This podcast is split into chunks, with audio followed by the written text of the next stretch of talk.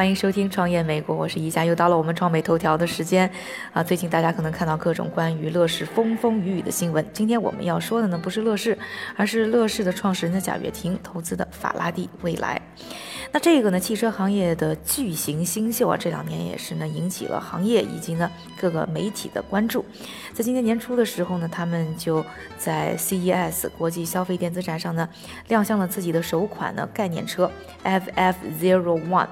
那也引起了各路媒体的报道。那贾跃亭呢也告诉媒体啊，如果没有意外的话，一月三号呢将会有一场震惊世界的发布会。那一月三号也就是不到一个星期的时间啊，法拉第未来呢将要推出他们第一个量款车型。之前呢他们也有和我联系过，想让我去组织他们的产品发布的活动，不过因为我个人原因啊，当时呢也回绝了。那对于这样一场的发布会呢，各界的期待是非常高的。那但是呢，就在不到一个星期的时间啊，就有呢美国媒体 The Verge 爆料说，他们的两个高管，一个叫做 Jog Summer，一个叫做 Marco Masiasi，那突然呢离职了。其中呢，这个 Summer 呢还在呢辞职以后啊，就更新了自己在 LinkedIn 上的求职的意向，希望呢找下一份工作。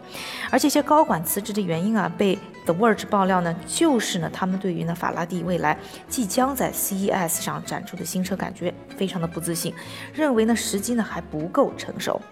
那说到呢法拉第未来啊，可以说呢它的崛起呢非常的高调。当时呢宣布在内达华州要建厂的时候，整个州啊都沸腾了。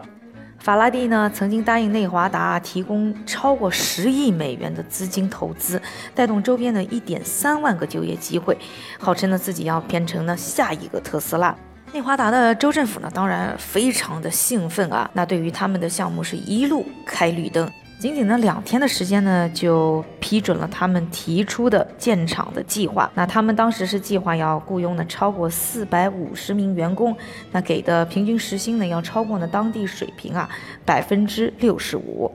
那可能就在啊感恩节之前呢，法拉第呢位于呢内华达州的工厂呢。全面已经停工了。那承办的法拉第呢内华达工程的 AECOM 公司呢，在十月十日呢给法拉第未来呢下了病危通知书，要求他们补齐啊项目的欠款高达五千八百多万美元，否则呢就会停工。大家可以注意一下这个时间点啊，正好呢和乐视呢在国内遭遇危机的时间呢差不多吻合。那贾跃亭呢在此期间呢四处周转资金应付，一边是自顾不暇的乐视，一边呢是烫。手山芋，法拉第未来，但是啊，杯水车薪，法拉第的窟窿呢，可不是随便借点钱就能填上。另外呢，这个美国媒体呢，Verge 呢还报道啊，其实呢，法拉第未来它这个股权结构呢也比较的复杂，它呢其实呢所有的知识产权呢，并不没有呢落在呢法拉第未来自己身上，而是呢是所属一个叫做 FF Cayman Global 的公司，一个呢在开曼群岛。注册的公司，当然了，很多的科技企业其实呢都是在这个开曼群岛注册的，但是呢，他们明显的是通过这家公司呢，把自己所有的知识产权啊，就是有价值的部分呢，其实是落在了开曼群岛这个公司，所以呢，现在出现纠纷以后啊，就很难说得清这个法律责任人到底是谁，到底是美国的这家在内华达的公司呢，还是呢在开曼群岛的这家公司？那现在呢，法拉第未来呢已经有供货商呢把他们告上了法庭。那未来呢，肯定还有各种各样的这些纠纷，而这些猛料一爆以后啊，法拉第的员工也是人心惶惶啊，担心自己呢饭碗不保，纷纷开始呢找新的出路。而当初呢，这个法拉第啊，这么短时间的把架子拉得这么大，也是费尽苦心呢，挖了很多的墙角。那比如说呢，原来呢，美国通用的驱动专家 Peter Savagin。还有呢，大众的前高管也是刚刚离职的这个 George Summer，那都是呢从别的这些大牌公司啊高薪挖来的。那现在呢，距离呢在 CES 的新车发布会呢还有呢几天的时间了，到底他们能拿出什么样的产品呢？啊，现在还很难说。而呢，在二零一七年二月前能不能融到钱，